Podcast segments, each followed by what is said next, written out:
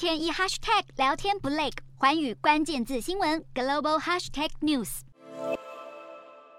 中秋节将至，根据华人习俗，每到这个时候，家家户户都会吃起月饼、柚子与烤肉，象征家庭的圆满团圆。不过，今年餐桌上的应景食品可能会少一样，那就是著名的中秋美食大闸蟹。原因是盛产大闸蟹的中国苏州阳澄湖，正因极端高温和干旱，导致河流与湖泊水量大减，大闸蟹难以生存。阳澄湖的水产养殖业者指出，不止许多大闸蟹因无法成功脱壳被活活热死，侥幸存活的也因为胃口变差、活力不足、体积缩小很多。因此，今年大闸蟹产量可能会较往年锐减三分之一。而对准备庆祝中秋的民众来说，这也代表大闸蟹的价格即将扶摇直上。另外，阳澄湖的十七万公亩面积之中，曾经多达有十四万公亩被用作大闸蟹养殖。苏州当局为了维护生态、改善水质，自二零零二年开始进行三轮。的大闸蟹养殖区压缩，将养殖面积缩减到一点六万公亩。过程中还利用高科技系统来监控水土保持情况。尽管利用高科技系统进行河流与湖泊的环境维护，却还是难抵中国今年夏季的连续高温所引发的缺水、缺电和农牧产值锐减问题。这可能也代表未来的人们恐怕会越来越难体验各种时令佳肴。